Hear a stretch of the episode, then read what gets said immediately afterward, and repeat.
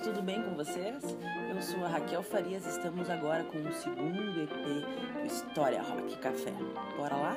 Dá o play aí, vamos lá. Lembrando, antes de mais nada, que estamos com um site novo.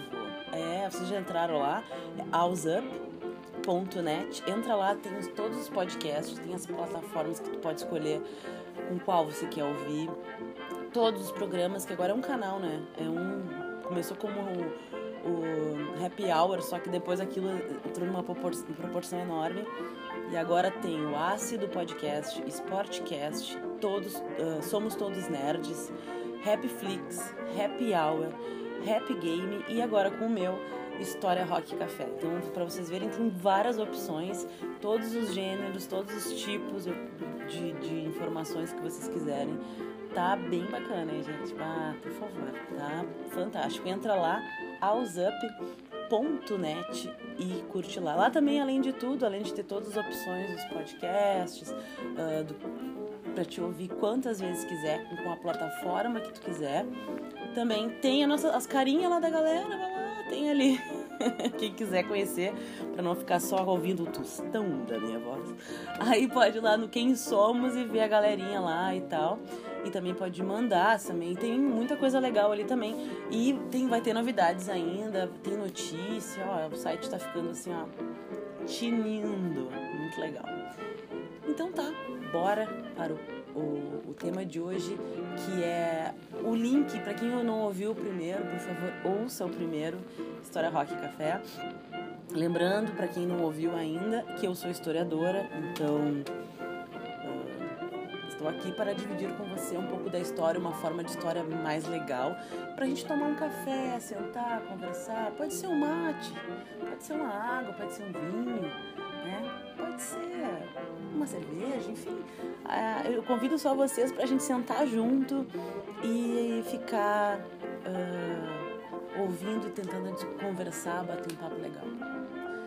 Hoje, uh, ah, para fazer um link com o primeiro uh, que eu comentei sobre direitos civis uh, e falei sobre um pouco de, do Martin Luther King, eu trouxe para vocês a história do Martin Luther King.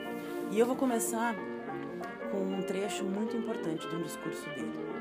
Eu tenho um sonho, o de que um dia nas colinas vermelhas da Geórgia, os filhos dos antigos escravos e os filhos dos antigos senhores de escravos poderão se sentar junto à mesa da fraternidade com esse discurso famoso, ele foi conhecido, que é mais conhecido como I Have a Dream, né? Que é Eu Tenho um Sonho, que foi proferido por ele né, em Washington. Martin Luther King marcou um dos principais momentos da luta contra a opressão racial nos Estados Unidos. Ele, um filho de pastor batista, seguiu os passos do pai, também se transformando em pastor, chegando ainda a se doutorar em teologia na Universidade de Boston em 55. E em 1964, aos 35 anos de idade, ele tornou-se o mais jovem ganhador do Prêmio Nobel da Paz, em razão da sua luta contra a segregação racial e opressão nos Estados Unidos. A forma de luta pregada por Martin Luther King era pacifista, inspirada em ações do Gandhi e a desobediência civil. Essa forma de luta social consiste não, não no cumprimento de leis e normas impostas à sociedade, mas realizada de forma pacífica. No caso da luta do movimento negro de Martin Luther King, essa luta ocorreu principalmente com o boicote à segregação racial que existia nos ônibus do transporte coletivo no Alabama na década de 1850. Brancos e negros não podiam usar os mesmos assentos dentro do ônibus. A pioneira na luta foi Rosa Parks, que passou a não aceitar essa segregação. Logo em seguida, Luther King aderiu ao movimento. O boicote ao transporte coletivo durou 382 dias, período em que Luther King ficou preso, tendo sua casa como alvo de bombas e sendo submetido a abusos pessoais. O resultado foi a decisão da Suprema Corte dos Estados Unidos em 1956 de que a segregação racial em locais públicos dos Estados Unidos era ilegal. Era uma vitória do movimento negro na conquista dos direitos civis. Essa proposta de ação, pautada não na violência e, na e sim na desobediência civil, contrastada com de outros grupos da luta contra a opressão racial nos Estados Unidos, como os Panteras Negras e os muçulmanos negros liderados por Malcolm X, que eram adeptos de ações de confrontos violentos contra o Estado. Após o boicote desses 382 dias, Martin Luther King tornou-se uma liderança nacional do movimento negro dos Estados Unidos. Em 1957, foi eleito presidente da Conferência de Líderes Cristãos do Sul e aliava em uma prática política de ideais cristãos de igualdade com a tática de desobediência civil e da não violência de Gandhi. Apoiou inúmeras greves e lutas estudantis entre 57 e 68. Chegou nesse período a rodar cerca de 6 milhões de milhas, proferindo inúmeros discursos. Foi preso mais de 20 vezes, escreveu cinco livros e inúmeros artigos. As ações lideradas por Luther King resultaram ainda no direito de voto aos negros no Alabama. Protestos massivos foram realizados no Alabama e em Washington, onde cerca de 250 mil pessoas se manifestavam pacificamente quando Martin Luther King proferiu seu discurso, esse que eu citei um pouco antes no início. Toda essa ação política possibilitou a divulgação dos negros por direitos civis nos Estados Unidos, para todo mundo, inspirado, inspirando movimentos similares em outros países. Porém, Luther King angariou inúmeros inimigos ao longo de sua vida exemplo de como o racismo estava e ainda está enraizado na sociedade estadunidense e de todo o mundo. Em 68, durante o apoio a uma greve dos trabalhadores da limpeza pública na cidade de Memphis, no Tennessee, Martin Luther King foi assassinado quando estava na sacada de um hotel. Apesar das vitórias alcançadas, o assassinato de Martin Luther King demonstrou que havia ainda muito caminho a trilhar na luta pela igualdade social entre brancos e negros nos Estados Unidos e no mundo. Eu queria, antes da gente falar mais sobre isso, eu queria voltar um pouquinho no tempo, para que a gente entenda como é que foi a questão racial dos Estados Unidos e a questão uh, que lá também teve escravidão. Os Estados Unidos uh, teve um, um, o período da segregação racial uh, é mais essa, essa questão foi mais no século no século XIX, quando acabou a Guerra Civil Americana. Que, que foi a Guerra Civil Americana? Os Estados Unidos, para quem não sabe, ele, ele foi fundado por imigrantes uh, europeus, mais em, em, ingleses, que saíram na época que estava acontecendo, não sei se ouviram falar na questão protestantista, estava rolando uma, uma guerra na, na Europa protestante, ou seja, eram a Igreja Católica e outras religiões que, que com o tempo se tornaram as igrejas evangélicas de hoje em dia. E naquele período uma, eles fizeram, houve, estava olhando muito diversos, uh, diversas brigas e tal, e muitos dessas pessoas que não eram católicos na época, que como sabem a grande maioria era católica, acabou sendo uh, expulsa de lá. E um, de, e um pouco deles um, alguns, né, de algumas religiões vieram para os Estados Unidos, que na época era só uma colônia, simplesmente uma terra abandonada. E eles vieram para cá e o que acontece? Eles vieram com uma ideia de, como eles não tinham lugar para ficar, né? Eles vieram com a ideia simplesmente de trabalhar e fazer com que aquilo florescesse, que desse tudo certo, enfim, e crescesse, né? E aí eles acabaram criando as 13 colônias, que são 13 uh, regiões dos Estados Unidos que, que, formaram o que é hoje os Estados Unidos, tá? E com o tempo aconteceu as mesmas coisas que aconteceu no outro do mundo, teve escravidão, eles também escravizaram. Tem um filme muito bom que fala sobre esse período, que é o Apartheid. Não sei se vocês já viram. É Apartheid, eu não quero me confundir. Que fala sobre essa questão. Uh, dos negros e tal, nesse, nesse, num período assim de, de quase final do, da, escravi, da escravidão lá. E, e aí, com o tempo, com o, a a parte norte dos Estados Unidos uh, começou a, a, não querer mais ter, ter negros, né? queria acabar com o fim da escravidão. Ou seja, no mundo todo estava acontecendo isso aos poucos. No Brasil ainda foi o último que, a gente, que acabou, mas uh, nesse período eles queriam acabar com a escravidão. E aí teve uma guerra civil por causa disso, por outras coisas também, mas isso foi um dos motivos mais importantes. E aí, uh, com essa guerra aqui, do, que foi é, nos anos de 1861 a 65, uh, houveram vários, vários conflitos e tal, e, mas o norte acabou ganhando contra o sul, que é os Estados Confederados do Sul, na verdade, que era essa região muito escravocrata, completamente escravocrata, escravocrata dos Estados Unidos, que é onde tem o Mississippi, o Alabama, enfim, vários uh, estados que compreendem essa região. E incrível que é a região onde saiu muita música, muita música uh, incrível, uh, tanto do blues quanto do soul, quanto a questão gospel dos Estados Unidos.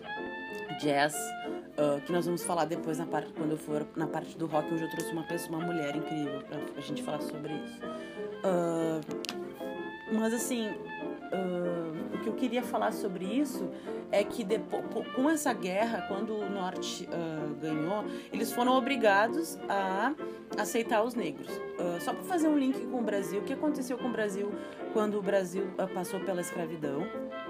Os negros, eles ficavam, eles estavam absolutamente muitos anos vivendo como escravos e empregados de, a maioria de fazendas, de casas, enfim. E eles eram uh, tratados assim na sociedade. Então, quando aconteceu a escravidão, o abolicionismo, eles estavam muito perdidos e o, e, e o Brasil não deu nenhum uma ajuda, nenhum respaldo para que eles tivessem uma vida melhor ou que tivessem oportunidade. O racismo era se é forte hoje, que ainda é e todo mundo sabe disso. Era terrivelmente naquele, naquele período e eles não teve, tiveram nenhuma sorte, nenhuma nenhuma libera, assim, nenhuma ajuda do governo para isso eles tiveram que se virar. E uma boa parte deles é o que se transformou e o que criou as favelas hoje em dia, que, que são hoje. Que eles foram para parte, na época, as regiões onde, a favela, onde era a parte das cidades, onde. ou periferias, enfim, né, do, das cidades, que, que naquele período era o único lugar que tinha para eles morar. Então eles foram acabando indo para lá, para essas regiões e criando as periferias e as favelas das cidades. Uh, mas voltando para os Estados Unidos que nós estamos falando hoje, eu vou, uma hora eu vou trazer mais detalhes sobre isso. Tem muita coisa legal para a gente falar sobre isso, uh, sobre a importância dos negros na, na, na, história brasileira, incrível, na música, na arte, em tudo. Uh, voltando para os Estados Unidos, essa questão do, dessa guerra, o que aconteceu? O Sul perdeu, mas eles ainda eram escravocados, eles ainda eram extremamente racistas, ainda são, né, até hoje. E, mas assim, o que aconteceu? eles tiveram que engolir os negros, né, tentando viver em sociedade, né, entre aspas, né, vocês não estão vendo, mas eu estou fazendo aspinhas no ar, assim, essa frase, tá? E o muitos cidadãos sulistas que, que não aceitavam de forma alguma os, os, negros serem libertos, porque nessa guerra aconteceu a, a, abolição, né, no caso deles. E daí eles começaram a achar um absurdo ter que incluir essas pessoas negras na sociedade eles já estavam livres, porém eles não livres também entre aspas, né, gente? Vamos falar sobre, vamos falar assim. E o que acontece, eu acho que vocês já devem estar ouvindo muito ainda. Infelizmente, tem acontecido de novo, uh, voltado notícias sobre o Ku Klux Klan, que na verdade era um grupo, uma seita, que era uh, com esse pessoal que era completamente contra os negros, liderado naquele momento ali, lá da Guerra Civil, pelo Nathan Bedford Forrest, e que ele, a ideia deles era simplesmente contra tudo e fazer tudo que eles pudessem fazer para ou matar, ou oprimir, ou enfim, contra os negros. E eles fizeram isso e fazem até hoje. Gente, até hoje existem esses grupos de descendentes desses imbecis, desculpa me falar assim, mas é, é uma palavra bem fraca até pelo que eu penso deles, mas assim, dessas pessoas racistas absurdamente com até hoje existem ainda filhos descendentes deles que tentam manter o Ku Klux Klan vivo. Vocês acreditam nisso? Eu, esse tempo até passou, acho que se eu não me engano foi no Fantástico, o Globo Repórter, algum desses uh, reportagens assim, falando sobre isso mostrando até crianças uh, indo contra, sabe, palavras de ordem, assim, contra os negros. Ah, é um, um absurdo, assim, sem, sem tamanho. E aí, só para vocês entenderem que, que nesse período, que nesse momento dessa, de, dessa final de guerra, onde o Sul ainda estava lutando, os negros estavam lutando para ser livres, né? Que não eram livres, eles eram livres pela abolição, mas eles não tinham direitos, não tinham nada naquela sociedade, né? E foi nesse período que começou a acontecer uh, uh, e aparecer grupos de pessoas que estavam tentando fazer, lutar pelos, por esses direitos. E o Martin Luther King foi um deles teve o Malcolm X também. O Malcolm X, ele teve ele é um, uma ele teve um lado muito mais violento nessa luta, tá? Uh, ele, o nome dele até é Malcolm X porque ele não aceitava o sobrenome que ele tinha, desculpa, gente, uh, que ele que ele tinha e que queriam dar para ele, né? Então ele botou Malcolm X e ele era bem radical, assim, bem mais do que, no caso, o Martin Luther King, ele era pacifista, ele só queria os direitos. Ele não estava pedindo nada mais do que um direito óbvio, humano, né? E o Martin Luther King não, ele era muito mais violento, ele achava que não tinha conversa com ninguém, ele não queria ter direitos iguais não com ninguém, ele queria só, ele estava mais para a luta armada mesmo. Uh, mas ele foi muito importante muito mesmo importante para essas lutas, ele ajudou muito isso. E ele também acabou sendo assassinado uh, com, nessas lutas. Eu, se não me engano, foi em 65, deixa eu ver o dado aqui. Uh, mas, assim, voltando a falar do Martin Luther King, ele foi um cara incrível. Tem uma série, série não, desculpa, um filme, documentário uh, no Netflix que é Selma, uma luta pela igualdade. E é assim, muito bom eu aconselho vocês a ver, porque assim, é muito lindo. Eu chorei, de parar pra, pra ver, assim. E conta bem a história dele, como é que era a luta, o que aconteceu naqueles períodos até a morte dele. E ele, ele viajava muito para fazer discursos, ele era muito aclamado, ele era um cara extremamente inteligente. Ele tinha doutorado em teologia, ele tinha, usava essa questão religiosa. Lembrando que essa região sul dos Estados Unidos é extremamente uh, religiosa, né? Tanto que as igrejas gospel, toda essa influência, tanto na música quanto na, na religião em si, uh, tem uma, uma influência muito forte, né? E ele também, ele era filho de pastor e ele também, uh, também era pastor e estudou teologia. Mas ele era um cara, ele era um cara extremamente inteligente, ele era um cara extremo, falava super bem. Ele ganhou um Nobel da Paz, sabe? Você tem noção do que é o significado disso no mundo, na, na história mundial. Ele foi um cara incrível. E, e, e nesses, nessas viagens que eles faziam para disseminar, na verdade, fazer essas palestras, enfim, aconteciam comícios que para quem não sabe eram era juntavam vários grupos de pessoas que apoiavam normalmente artistas cantores a, a, a, né, pessoas da, de, de, teatro enfim e que, que ajudavam que faziam uh, né, que tentavam apoiar o, a questão racial nessa época.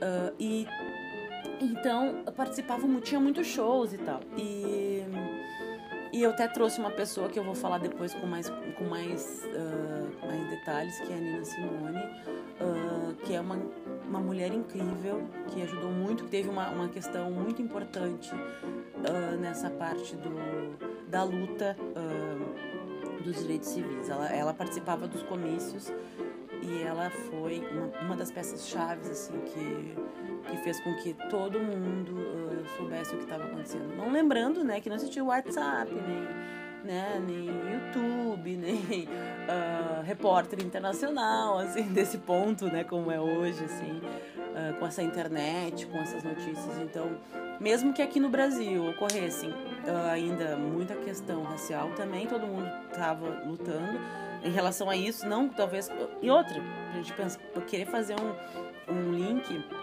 Gente, era anos 60, foi agora há pouco atrás. Já pensaram nisso? A escravidão já tinha acontecido há muitos anos, alguns anos na verdade. E ainda era uma luta por direito básico e simples, né? E nesse, uh, nesse filme que, eu, que eu, eu falei para vocês, que é o Selma, Uma Luta pela Igualdade, que tem no Netflix e vale muito a pena vocês verem, uh, fala esses detalhes. Na verdade, ele, ele é bem detalhista, assim, bem no início, assim, do que, que aconteceu, conta a história uh, de como começou essas, essas, essas lutas e tal. E ele também fala sobre, sobre um conflito que teve, que, uma, que mataram alguns negros, daí foi um estopim para essa passeata, que foi uma, na verdade, uma marcha de Washington de 28 de agosto de 63, que reuniu mais de 250 mil pessoas. A maioria era afro-americana, né? e eles reivindicavam a igualdade da segregação racial e o acesso a todos os americanos a uma boa educação, né?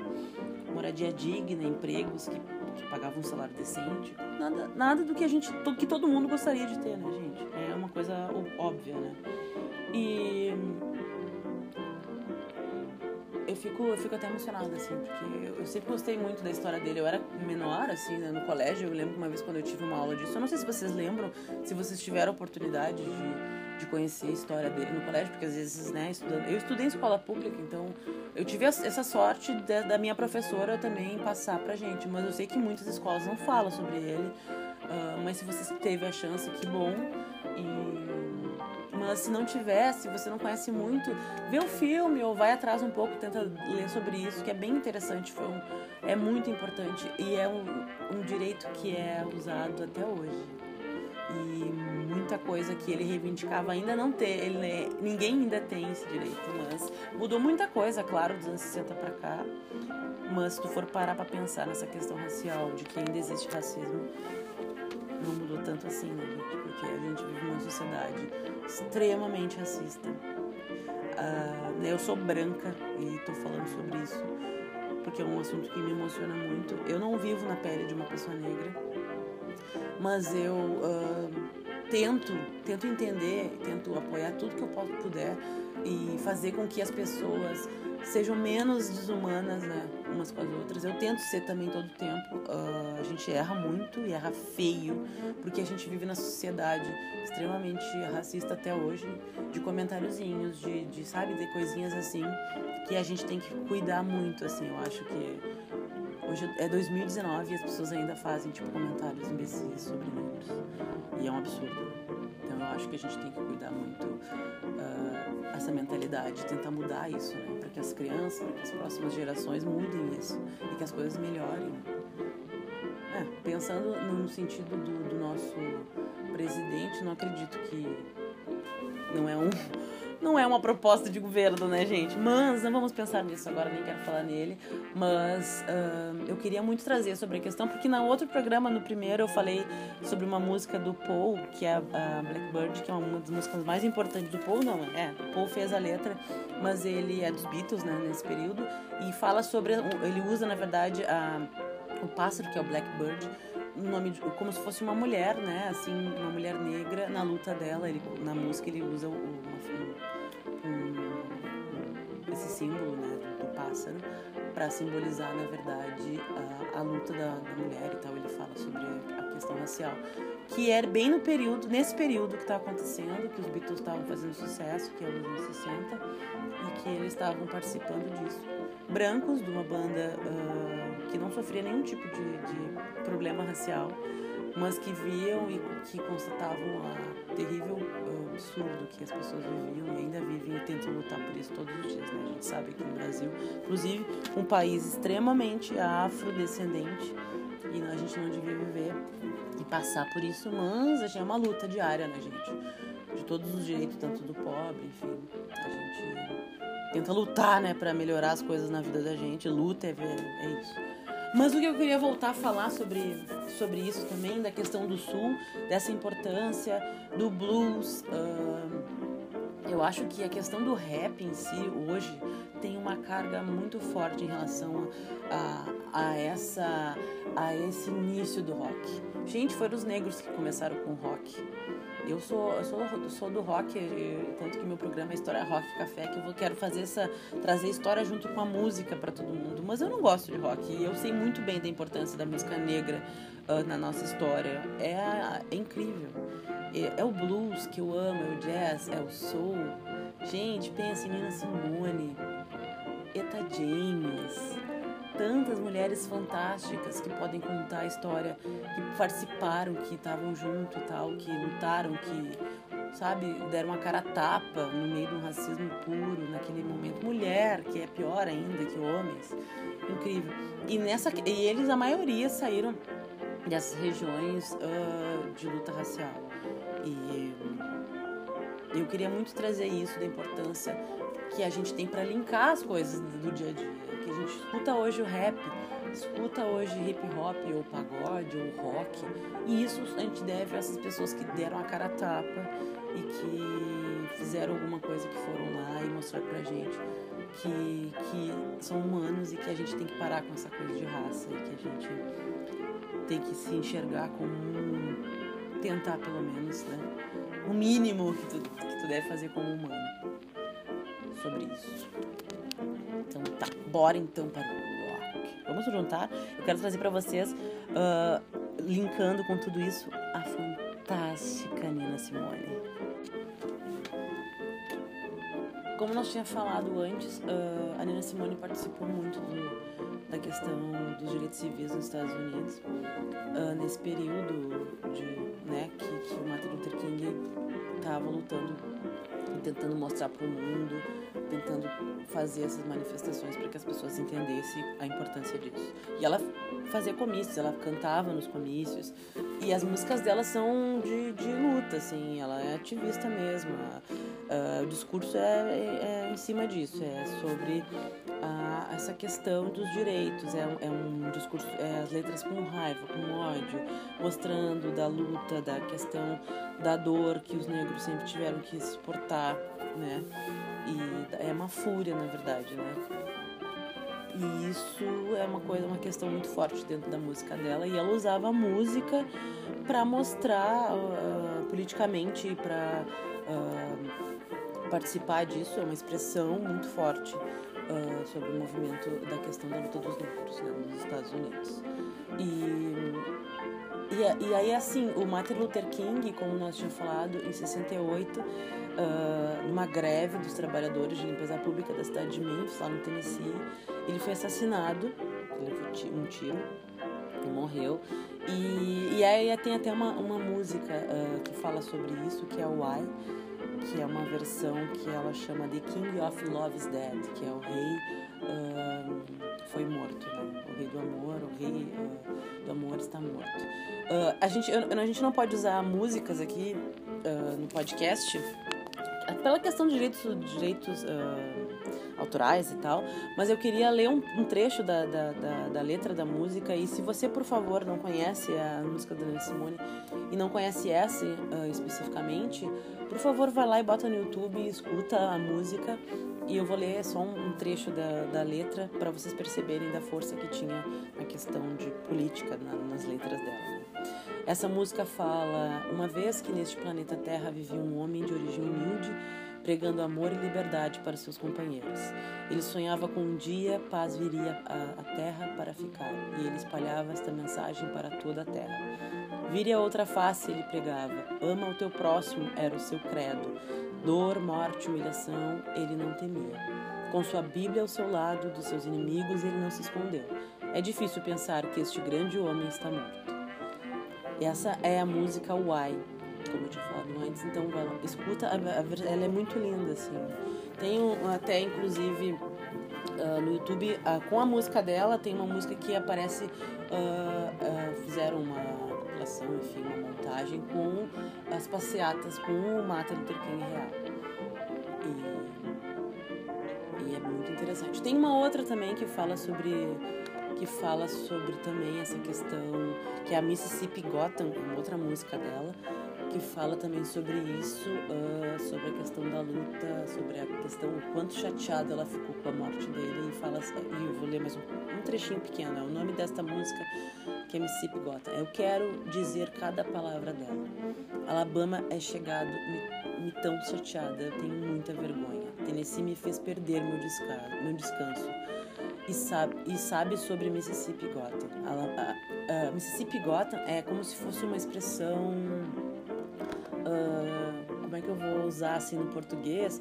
É como se estivesse mandando a merda, o filho de uma puta, sabe? Alguma coisa assim. É um xingamento sobre Mississippi, uh, sobre essa questão toda e da, da morte dele, de tudo, porque pensem, né, a pessoa que lutava da força que ele tinha e tudo que ele representava e matam ele e que naquele momento foi um desespero muito grande para os negros, né, que oh, a pessoa que lutava por nós, a única pessoa que estava ali nos ajudando, mataram. O que será de nós? Né? Deve ser um pensamento assim. E acho que foi, acho que isso foi o que, a, o que ela quis dizer nessa letra, assim, aquele sentimento de desespero, de, de desesperança, né? Uh, quando alguém que luta por nossos direitos é, é assassinado. Na verdade, essas músicas falam. Mas a Nina Simone não tem só essa importância incrível na história da música e do mundo em si. Ela foi uma mulher maravilhosa, ela foi uma, uma grande artista, uma cantora fantástica. Ela tinha uma voz muito forte e, e ela era uma musicista, uma pianista incrível. Ela nasceu em 33 na Carolina do Norte, ou seja, num, num estado no sudoeste do país, que era fronteira com esses pontos de conflitos raciais, né? O nome dela é Eunice Waimo, o nome uh, de artista dela depois veio com o tempo, né? Uh, ela sofreu desde pequenos males do racismo, né? Nada diferente dos, de muitos uh, artistas, né? Negros ela só que ela era completamente imagina vocês imaginam a situação. Ela era completamente apaixonada por música clássica. Aí tentem imaginar hoje vocês conseguem ver é uma minoria muito muito pequena que existem de músicos de música clássica negros. Vocês já viram isso? Já viram na OSPA? Não tem muitos, vou te dizer. Eu não tenho ido nos últimos tempos, não, não, tenho, não tenho ido nas apresentações da OSPA. Mesmo que existam muitos, uh, muitos projetos que eu já vi, com, enfim, pessoas conhecidas. Mas assim, o que é não só da OSPA, eu digo em vários tipos de, de orquestras, assim, a questão do negro chegar uh, ter essa oportunidade. Imagina naquela época, ela como mulher, em 1940, por aí. Porque ela nasceu em 33, então ela, quando ela era adolescente, ela começou com essa questão de querer tocar. Mais criança para adolescência, né? Ela era apaixonada por música clássica e ela queria ser musicista clássica dos Estados Unidos. Foi uma busca, foi um sonho, na verdade. O tempo foi passando e, e essa jovem conquistou um público e ela conheceu, com o tempo, ela, ela conheceu, conquistou um pouco do estilo de jazz, de blues e gospel, né? Em função de vários sucessos que ela emplacou, assim, ao longo da vida dela, da carreira dela. Uh, muitos foram os estopins da, da, dessa questão do, do, dessa força que ela teve em questão do, dos direitos civis, né? Isso ajudou muito também até para ela do, o sucesso dela não veio só nisso, mas ela, ela já fazia sucesso quando ela começou a apoiar mas um, quando ela começou a ter mais uma incisão né, nesses, nesses protestos, nesses comícios, enfim. Mas uh, o que eu queria, voltando a falar sobre a, a, a infância dela, ela. A, a, história assim mais da, da, da, Nina Simone, de quando ela era pequena, assim, né? De quando ela. Uh, ela tinha começou com essa questão de querer a fazer a, a, a ter essa questão de música clássica de, de né de querer uh, dela querer muito uh, aprender piano e tal ela com quatro anos de idade ela começou a tocar piano na igreja né? a patroa da mãe dela decidiu investir na carreira dela que passou a ter aulas com um, um, um professor que é o Muriel Mazanovic, pelo menos uh, cinco horas por dia. Então começou, ela começou a ter aulas desde os quatro anos de idade de piano. Uh, antes de se tornar uma mundialmente conhecida, uh, ser interpretada, né, e ter esse, essa questão do jazz e do, do soul, do blues, a Eunice, que é ela, né, se esforçou para se tornar a primeira negra a apresentar um concerto clássico de piano. Ela estudou Brahms, uh, Bach desde muito cedo e depois de estudar na consagrada escola Julian's uh, num curso de férias, tentou entrar para a Seleta Kurtz Institute of Music, né, que é um instituto muito importante nos Estados Unidos de música clássica, mas no entanto ela foi recusada por ser negra. Imagina, anos depois, o Instituto deu o título honorário à cantora por sua contribuição artística. E nesse. Ah, uma coisa que eu queria falar para vocês, que para quem não uh, gostaria de ver, tem no Netflix um documentário sobre a história dela fantástico, que é. Deixa eu ver se eu me lembro o nome dele, eu quero passar para vocês aqui. É What a, uh, What a Happened Miss Simone. Miss Simone, que fala o que está acontecendo, senhora Simone. E ele conta toda a história dela, desde a infância, conta essa parte, conta toda a trajetória dela da música e, e aparece essa parte uh, falando quando ela ganhou esse, esse título honorário de cantora, né? Uh, por essa questão lá do, desse instituto que ela sempre quis fazer parte. Na verdade, era o sonho maior dela, era esse. Uh, outra coisa interessante dela que sem dinheiro nenhum, né? Passou ela começou a passar a tocar, porque assim, ó, ela fazia aulas, depois começou a, a tá, não conseguiu entrar nessa entrar nesse nessa carreira de musicista, né, clássica, então ela começou a ter que olhar, mas ela gostava muito de música, então ela continuou seu seu caminho na música, né? Daí, sem dinheiro, ela passou a tocar em pequenos bares, ganhando por volta de 300 dólares por noite. E aí ela passou a adotar o nome de Nina Simone, porque não queria que sua mãe soubesse do seu fracasso. Ou seja, ela tinha essa questão de fracasso sentido de não conseguir ser musicista clássica, né? Aí, por conta da exig das exigências dos patrões que queriam que ela cantasse, ela interpretou uh, sucessos, interpretava sucessos dos anos 50, e alguns deles, inclusive, tornaram-se marcas registradas da carreira dela, que é uma, uma das músicas mais conhecidas dela, que é a Loves You Porgy, que é essa e também a Love Me or Leave Me, Leave Me, Leave Me, que fez bastante sucesso na voz da Billie Holiday, que é outra mulher fantástica, negra, negra da música, tem uma história muito forte. Uma hora eu vou trazer pra gente, pra dividir com vocês. Se vocês não conhecem, vão atrás dela. Billie Holiday, enfim, fantástica. E teve uma vida bem triste, na verdade, mas isso vamos guardar para um próximo programa. Se quis fazer um link pra gente conversar. Outra questão da Nina Simone também, a relação com o marido, depois quando ela casou, que era do Andrew Stronde, que apesar de relativo sucesso comercial nos Estados Unidos, a carreira da Nina Simone deu um grande salto a partir do momento em que ela casou com ele, tá? Ele tornou e ele era empresário dela.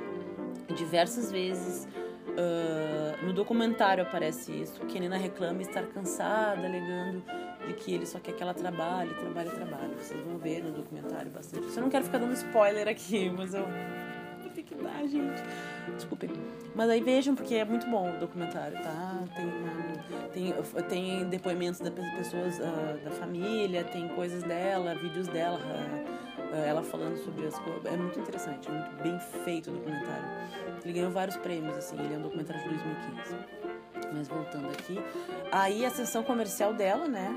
Uh, ela teve uma ficou muito rica, muito famosa nesse período que ele foi, que o marido dela foi o empresário dela, mas também teve uma queda nas relações da família, no auge do sucesso, ótimas vendas de discos, teve um disco fantástico, é o que é o A Pill, I Spill on You.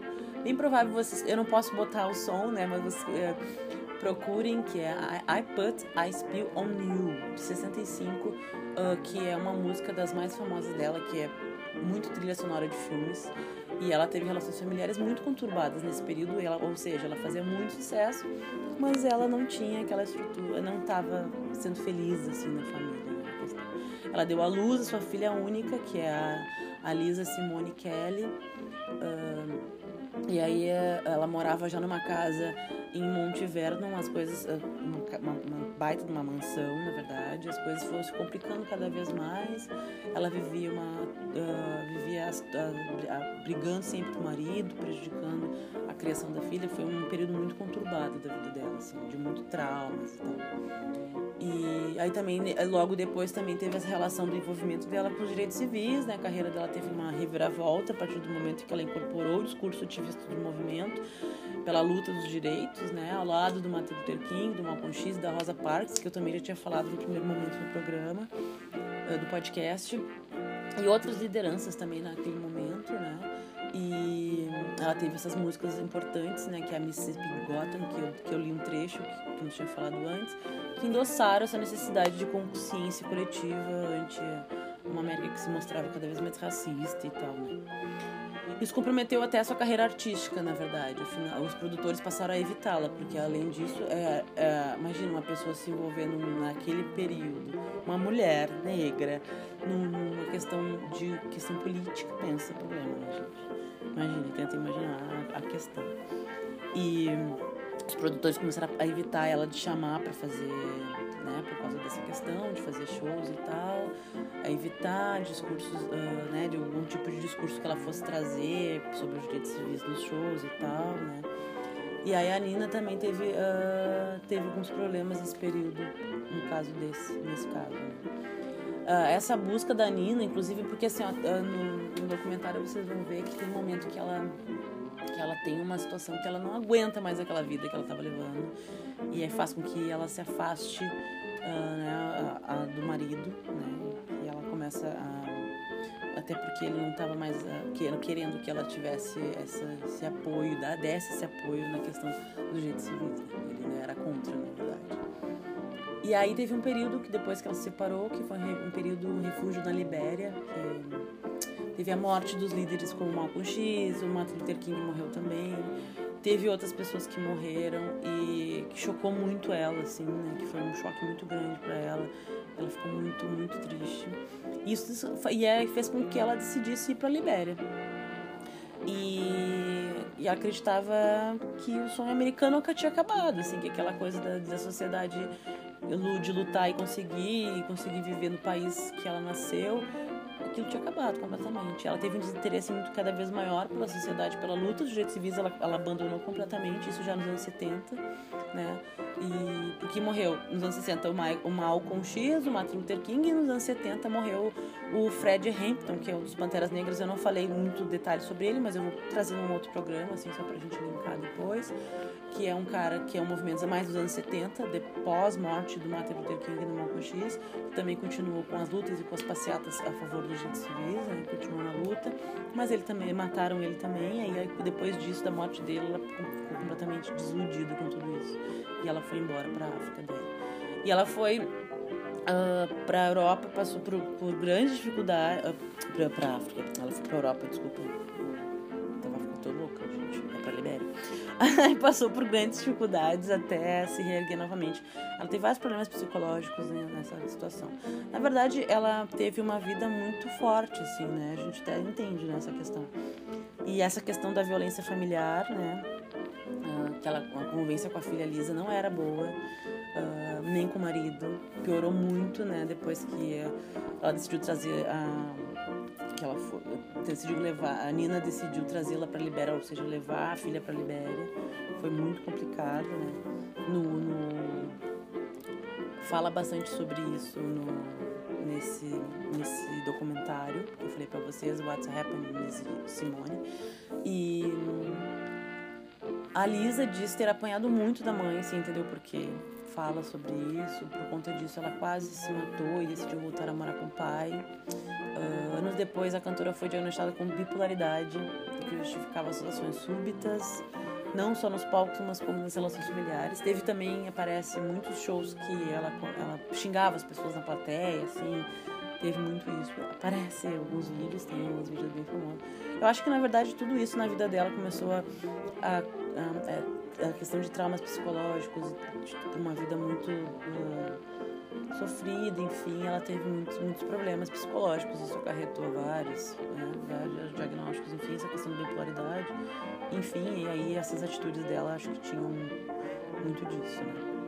Mas aí com o tempo também, quando ela estava lá na Europa, ela teve dificuldades, né, ela pouco sabe sobre as reais dificuldades da Nina assim, na Europa, mas pelo fato de morar em um apartamento pequeno, fédido, dificuldades em fazer shows, né? Ela começou a ficar mais velha, frustrada por não conseguir se desvencilhar da sua carreira como cantora de jazz, da música, não conseguia mais, né?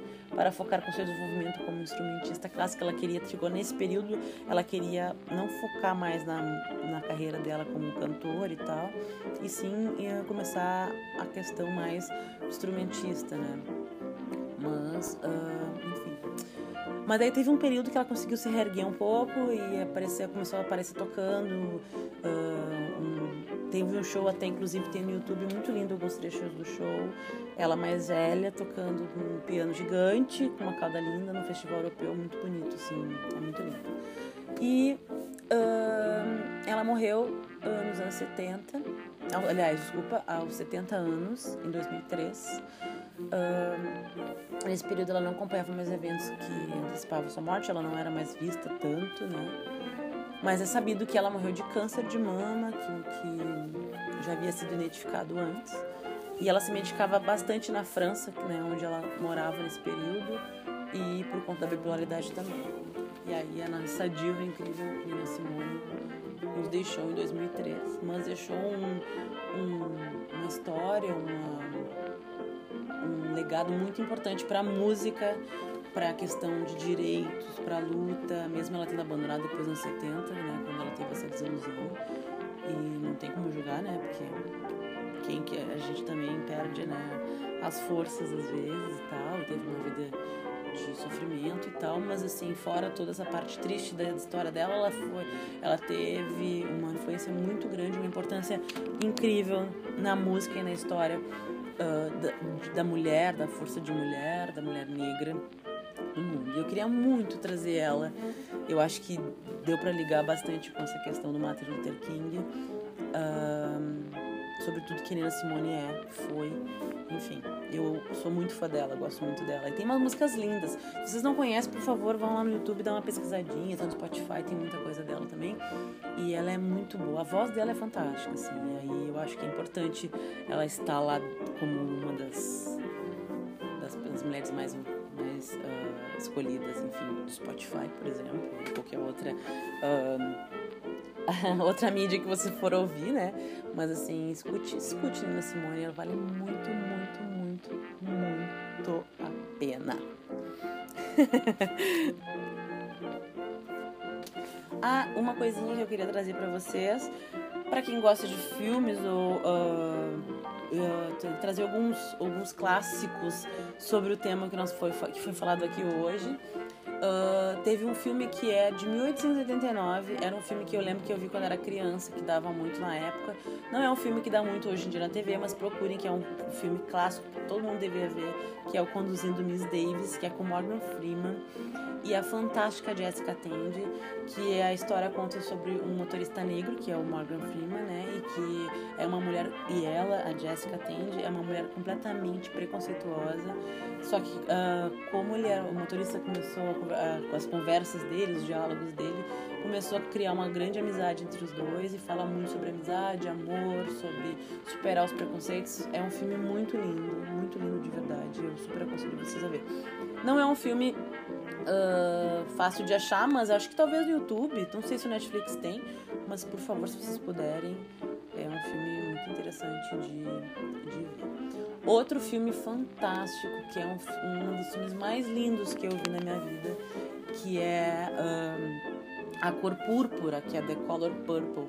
Esse filme é um filme que volta e meia eu vejo na madrugada, assim, Corujão e tal. Até hoje volta e meia dá. Esse tempo até atrás, eu tava um, de sexta pra sábado, tava em casa e deu. Eu, ai, não, vou ter que ver pela quinquagésima vez. É um filme lindo, tem cenas marcantes, fala muito sobre essa questão. Uh, da questão do, do, racial dos Estados Unidos e é um filme dirigido por Steven Spielberg, né? Então vocês imaginam a obra-prima que ele é, né? Tem uns filmes mais mais uh, mais novos. Outro filme fantástico que eu também uh, aconselho vocês a verem é Os 12 Anos de Escravidão. Ele é um filme recente, de 2013, mas ele tem retrata uma, uma, uma história incrível, assim, sobre... chocante, na verdade, né? Uh, sobre um homem livre que é sequestrado e tal, e a força de trabalhar por 12 anos. E é um filme muito, muito bom, assim, muito bom de verdade. Uh, tem outro filme também que é. Ah, um, aquele que eu tinha falado pra vocês, né? Que conta aquela, aquela parte mais inicial ali. Ele é um filme de, de, 2000, de 98 e ele fala extremamente sobre a questão do racismo, né, no sul, aquela questão uh, quando eles vieram da África, ou, né, enfim, é muito interessante, assim, eles no navio negreiro, é um filme forte, muito forte, mas ele é muito, muito, muito bom, muito bem feito. E outro também, filme que eu recomendo a vocês a ver é o Ali, ele é um filme de 2002. Ele mostra a ascensão do ídolo esportivo Muhammad Ali, que foi um boxeador, né? e toda a dificuldade que ele enfrentou na trajetória do boxe, né, quando ele nos obstáculos, que tudo que aconteceu com ele na vida dele, e reflete também a questão da morte dos ídolos dele negros, que eram Malcolm X e o Martin Luther King, né? E esse é um filme muito bom também, fantástico. Uh, outro filme, esse aqui também é recente, ele é Histórias Cruzadas, ele é de 2011, ele, é, ele fala uh, sobre empregadas domésticas uh, negras e que, que, se, que consegue se emancipar e tal, e a ligação dela, delas com as pessoas da família e tal. E ele teve a indicação pro Oscar, esse filme também. Uh, maravilhoso, assim, incrível. Tem a Viola Davis, então vocês imaginam que ela é fantástica, né? E. E. Que, ah, também até a Octavia Spencer, que é fantástica. Uh, e é um filme também que, que fala bastante sobre essa época, é, é conta a história dessas mulheres nessa, nesse período, né? Que contei pra vocês todo o programa.